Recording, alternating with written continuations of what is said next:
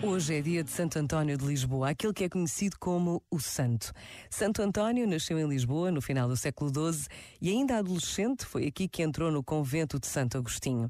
Mais tarde, foi para o convento dos franciscanos, em Coimbra, e daí para Assis, onde conheceu São Francisco de Assis.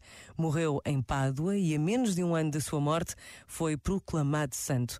Santo António de Lisboa é um dos patronos das Jornadas Mundiais da Juventude Lisboa 2023. Por vezes, Basta a pausa de um minuto para nos sentirmos gratos pelo dom da vida de Santo António, venerado por todo o mundo. Pensa nisto e boa noite. Este momento está disponível em podcast no site e na app.